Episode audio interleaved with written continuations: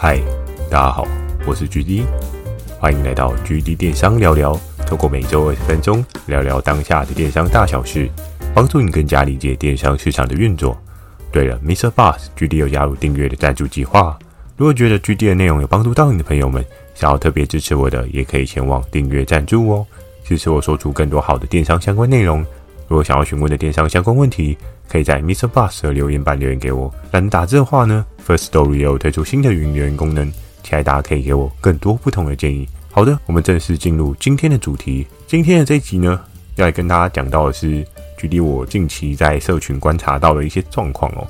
那这个状况呢，其实有点像是之前对于一个商品的预测跟预判哦。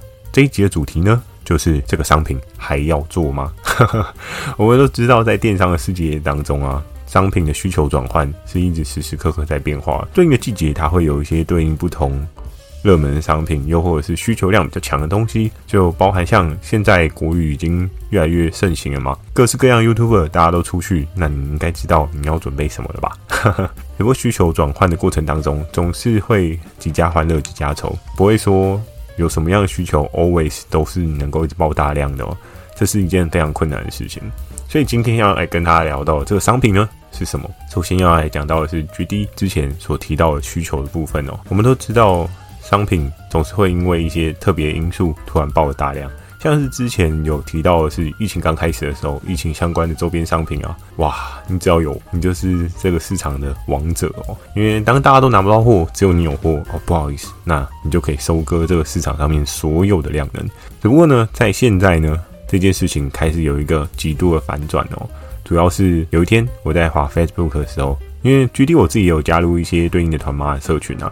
我想要看看，诶，现在团妈会推的是什么？他们可能在卖是什么样的商品？借此呢，也可以有更多的资讯去了解一些，诶，现在市场上面的动态。因为毕竟自己的生活圈啊。跟对应团妈所经历的生活圈可能也不太一样，每个人的生活经历不一样，每个人需求不一样，那就会有一些不同的可能性发生哦。所以，如果要做好电商呢，真的要多多的去观察你生活周遭的需求，或是一些跨出去自己生活圈的需求。尽管你可能不是那一圈的人，呵呵，但是呢，你有没有可能做到那一圈的生意呢？这件事情你就可以做一些想象跟一些思考哦。那主要呢，距离我今天要讲这个商品到底是什么？诶，开头了都还没有讲，到底是什么呢？今天要讲的，没错，就是口罩哦。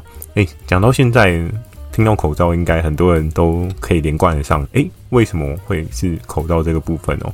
我记得我在一年前吧。还是两年前的时候，那时候疫情刚爆发没多久，我就跟大家说，诶、欸，可能早期的口罩量呢会比较强势，但后面一定会有趋缓的问题哦。那当然呢，在口罩这个世界啊，大家还是觉得那个量能非常的强，甚至口罩是一个自带流量的商品，因为毕竟大家都的需求嘛。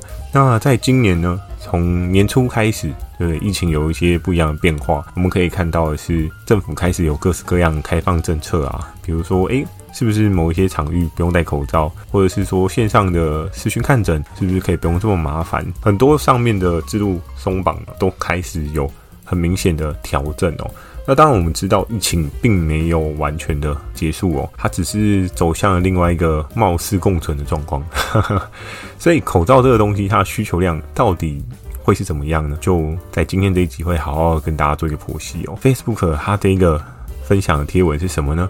我当时呢就看到有一个团妈，他分享的是医疗级的口罩，然后呢它是有不错的设计哦，不是我们一般常看到的，诶、蓝色啊、绿色啊，就是很 normal 的颜色，可以看到是一些什么莫兰迪色系啊，又或者是一些很梦幻的色系。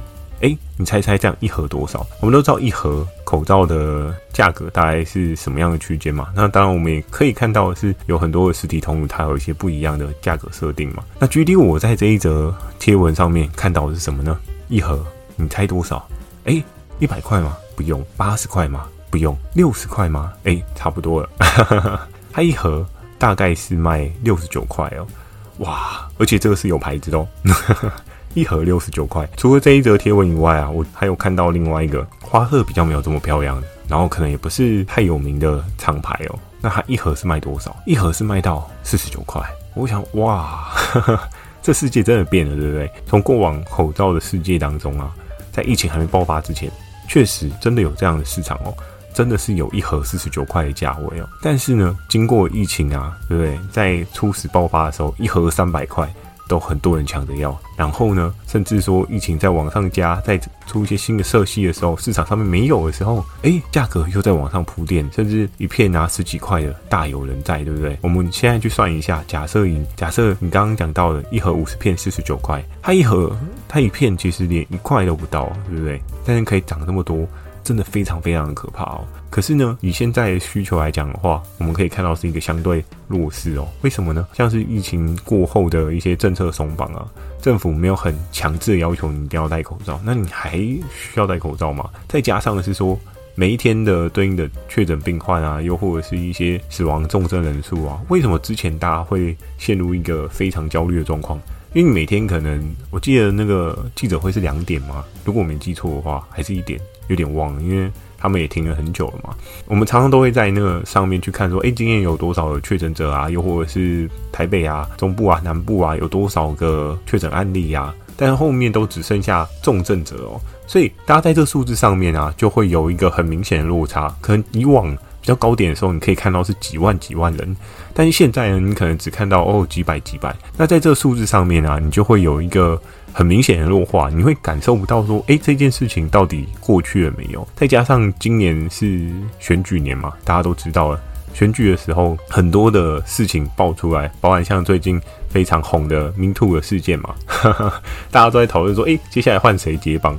没有人在 focus 疫情的部分哦，所以以这样状况来讲的话，大家对这件事情的弱化会越来越强烈。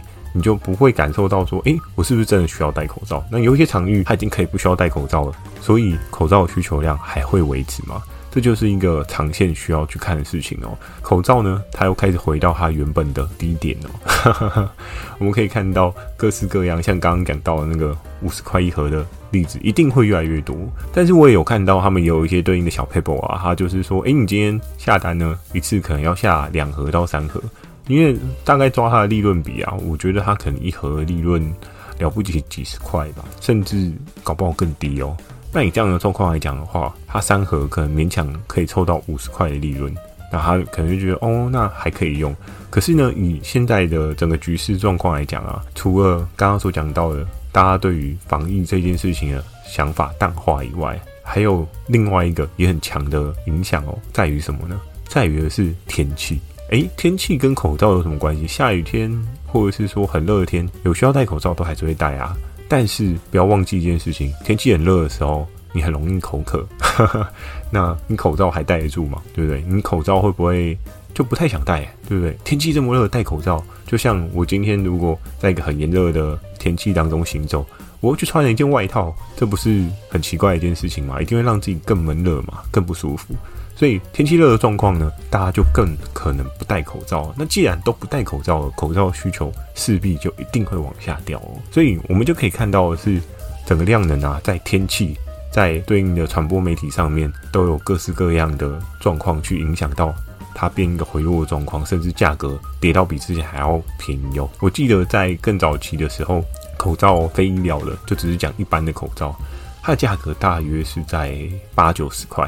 非医疗的哦，而且我记得如果没错的话，好像是三层的吧，就真的是给你戴着作为一个基础防护的口罩，真的不是医疗级的。但现在医疗级的却掉到这样子的状况，所以呢，这就是一件很可怕的事情哦，因为生产的过剩啊，剩的真的太多了，然后大家选择也非常非常的多，所以我们就可以看到在这一波啊。一定会有各式各样的人在清库存，但这样讲的状况也不是叫你去收人家的库存，我觉得也没必要在这个时候选择上车哦，因为这都很困难啊。而且你这时候如果上了这个车呢，你货抛得掉吗？我相信应该现在大家都在抛货，所以你一定打不赢一些大的卖家。很多大的卖家他的那个价格啊，应该是非常 crazy 哦。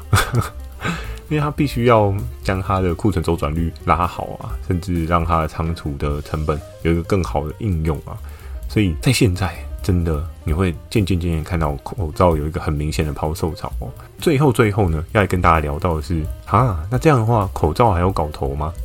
我们对于这个产业面啊，我们就想说，诶，在前几年大家口罩都买齐啊，甚至在今年虽然大家不确定接下来景气状况到底是好不好，但如果景气状况更不好啊。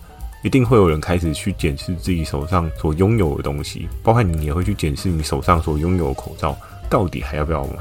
如果你在早期的那个时候去买一大箱的口罩，你到现在还需要口罩吗？对不对？我们可以去试想一下，一天假设你戴一片就好了。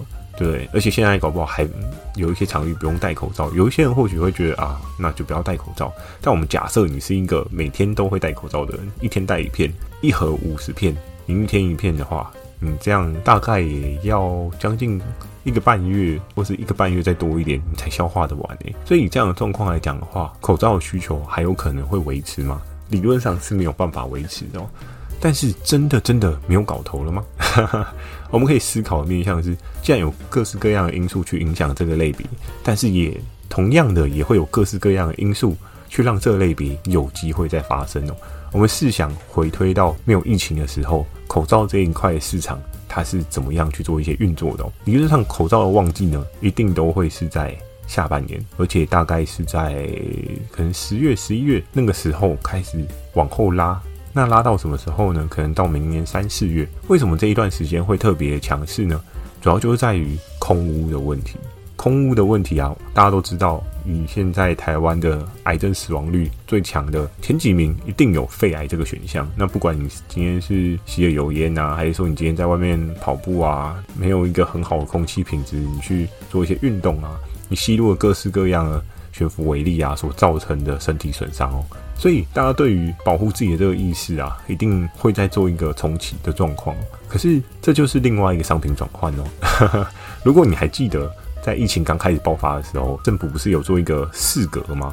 如果我没记错，应该是一个四个填字的小方格。小方格有特别讲到说，什么样的口罩真的可以防病毒，什么样的口罩不能防病毒。那你还记得有一种口罩，它是叫做活性炭过滤口罩吗？这种活性炭过滤口罩呢，它就没有办法防止病毒，因为病毒它的粒子呢是更微小。可是相对来讲的话，悬浮微粒的部分，它就有一个很好的防护的作用哦。所以很有可能呢，再过一段时间啊，口罩大家就会做一个转型，诶，又回到原本的正规，以空污为主要的诉求点哦。所以如果真的你有想要朝着口罩去做一个长线的发展，疫情理论上应该是没有那个支撑力了。但是呢，如果你用空污这件事情去做一些发展，或许就有一些可能性哦。因为搭载一些生活周遭的保健啊，你今天空屋能够有效的去做一些阻隔，你可以降低你自己的癌症罹患的可能性。我相信这件事情一定是大家也都还肯花的嘛。那至于是说一片口罩能够卖多贵呢？那就在于你怎么样去做一些价值转换啊。比如说命只有一条，钱可以再赚，那你觉得这一片可以降低你罹患那个肺癌的口罩，它值多少钱？你就可以去思考一下，是不是有一些对应的布局的策略可以去思考。当然不是说你今天戴口罩，你就一定不会有肺癌，只是它可以降低你接触到一些外在的悬浮粒子嘛，还有一些空污所造成的伤害嘛。所以你就可以朝这一些点去做一些下半年的布局跟琢磨。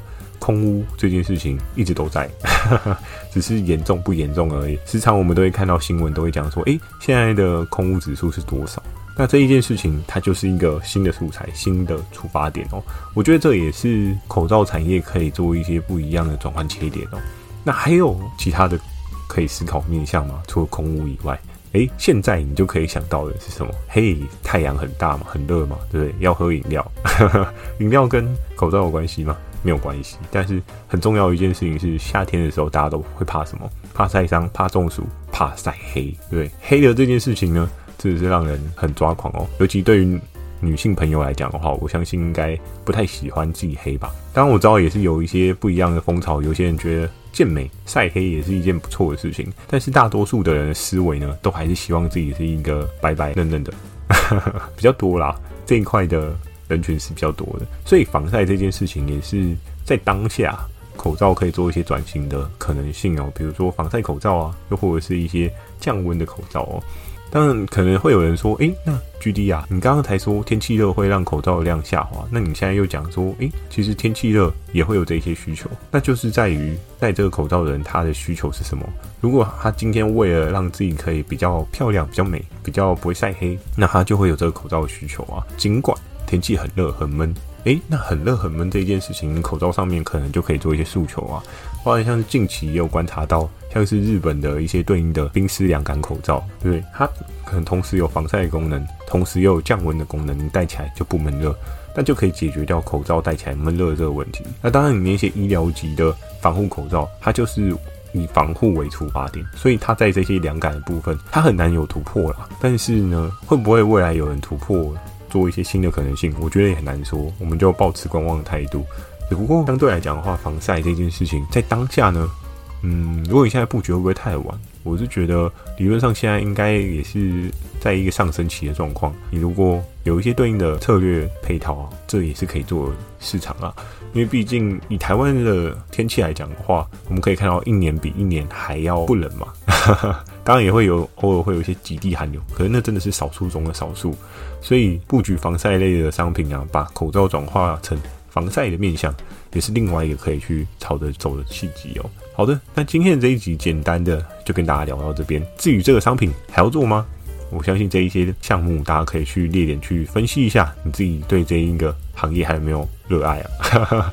你对这个品类是不是非常有爱？你还想要继续发展？你也可以朝着我刚刚讲到的未来的可能性去做一些发展，因为毕竟整个的时代潮流跟环境变迁一定会做一些不一样的调整啊，并不是说今天讲这一个口罩不能做，只是同样的一个东西，你不同的切点它会有不同的做法，千万不要局限于在口罩的市场当中，诶，现在疫情还存在着，所以你就只 focus 在于疫情相关的口罩。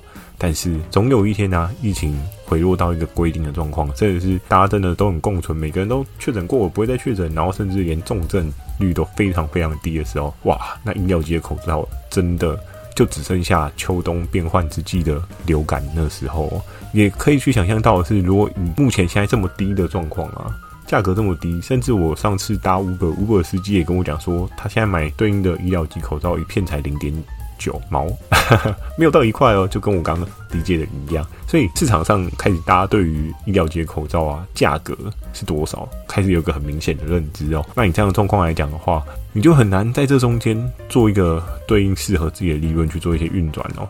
如果真的你还想要持续做医疗级口罩，真的要三思。我觉得这是一个很重要的课题。顺风的时候做顺风的事会比较适合你哦，你也才可以活得又长又久。那今天的分享就到这边，喜欢今天内容，一起帮我点个五颗星。如果想要询问的电商相关问题，也欢迎大家到米色吧留下你的反馈及问题，或是 First Story 语音留言给我。如果觉得 GD 的内容有帮助到你的朋友们，想要特别支持我的，也可以前往订阅赞助哦，支持我说出更多好的电商相关内容。会在 Facebook 跟 IG 不定期的分享电商小知识给大家，记得锁定每周二跟每周四晚上十点的 GD 电商成长日记。那今天这个问题呢，就是听完这一集之后，你还会想要继续做口罩吗？你对口罩还很有爱吗？也欢迎大家在留言板上面分享给我你对应的看法哦。祝大家有个美梦，大家晚安。